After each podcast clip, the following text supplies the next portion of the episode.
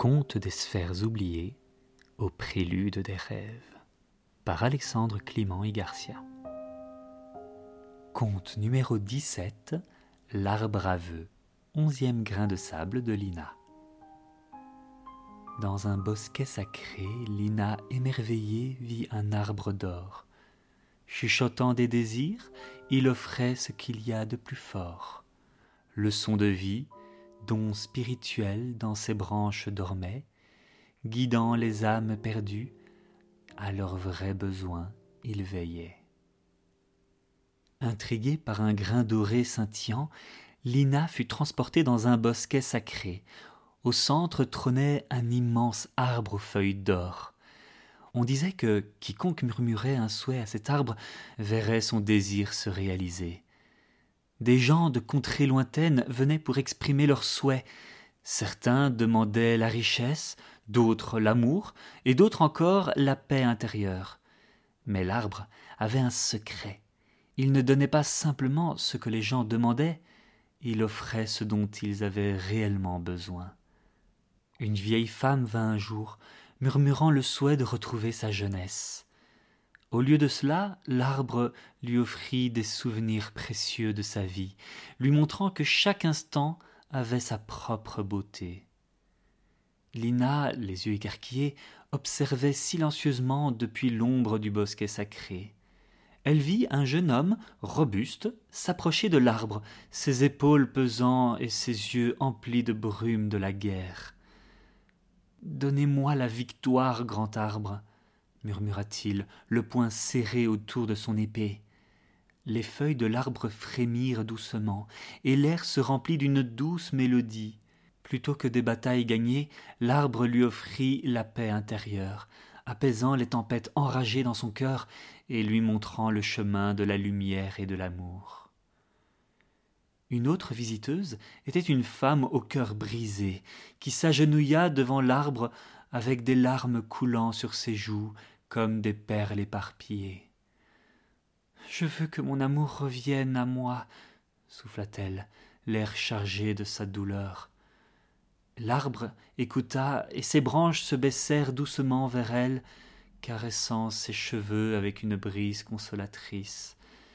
Au lieu du retour de son amour perdu, l'arbre lui offrit la force de lâcher prise et la sagesse de chérir les souvenirs tout en embrassant l'avenir avec l'espoir. Un enfant vint également, ses yeux brillants d'une innocence pure et une curiosité débordante.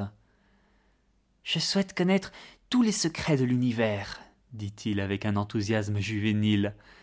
Et l'arbre chuchota au vent, qui souffla doucement à travers les feuilles, partageant avec l'enfant des récits de merveilles et de mystères inexplorés, encourageant sa soif de connaissance, mais lui apprenant également à chérir et respecter chaque mystère de la vie.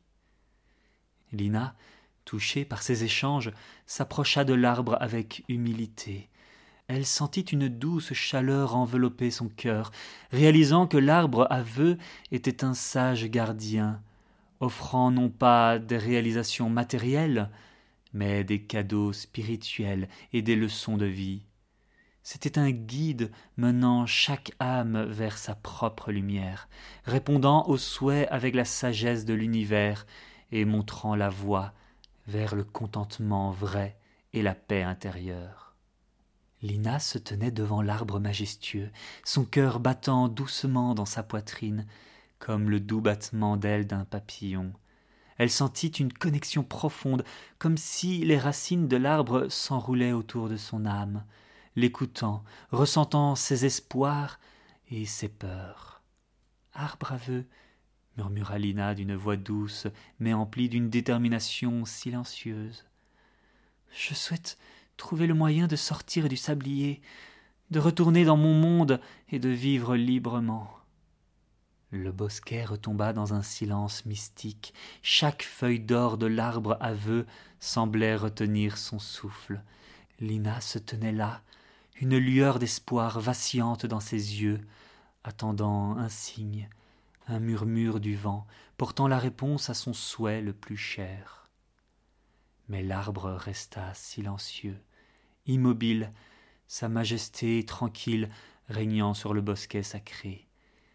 Un sentiment de déception effleura doucement le cœur de Lina, comme une brise légère effleurant les pétales d'une fleur solitaire. Cependant, en dépit du silence, quelque chose avait changé. C'était subtil, presque imperceptible, comme un fil d'argent tissé dans le tissu de son âme. Elle n'avait pas reçu de réponse claire, pas de directive évidente, pas de porte magique ouverte, mais dans le silence, dans le mystère de l'inaction de l'arbre, une petite graine avait été plantée au plus profond de son cœur. Laissant le bosquet sacré derrière elle, Lina portait dans son cœur non pas une clé scintillante, mais quelque chose de bien plus précieux, un éclat subtil de compréhension, un doux murmure de l'âme qui lui disait de chercher, d'explorer et de croire, car chaque pas qu'elle faisait la rapprochait de sa liberté.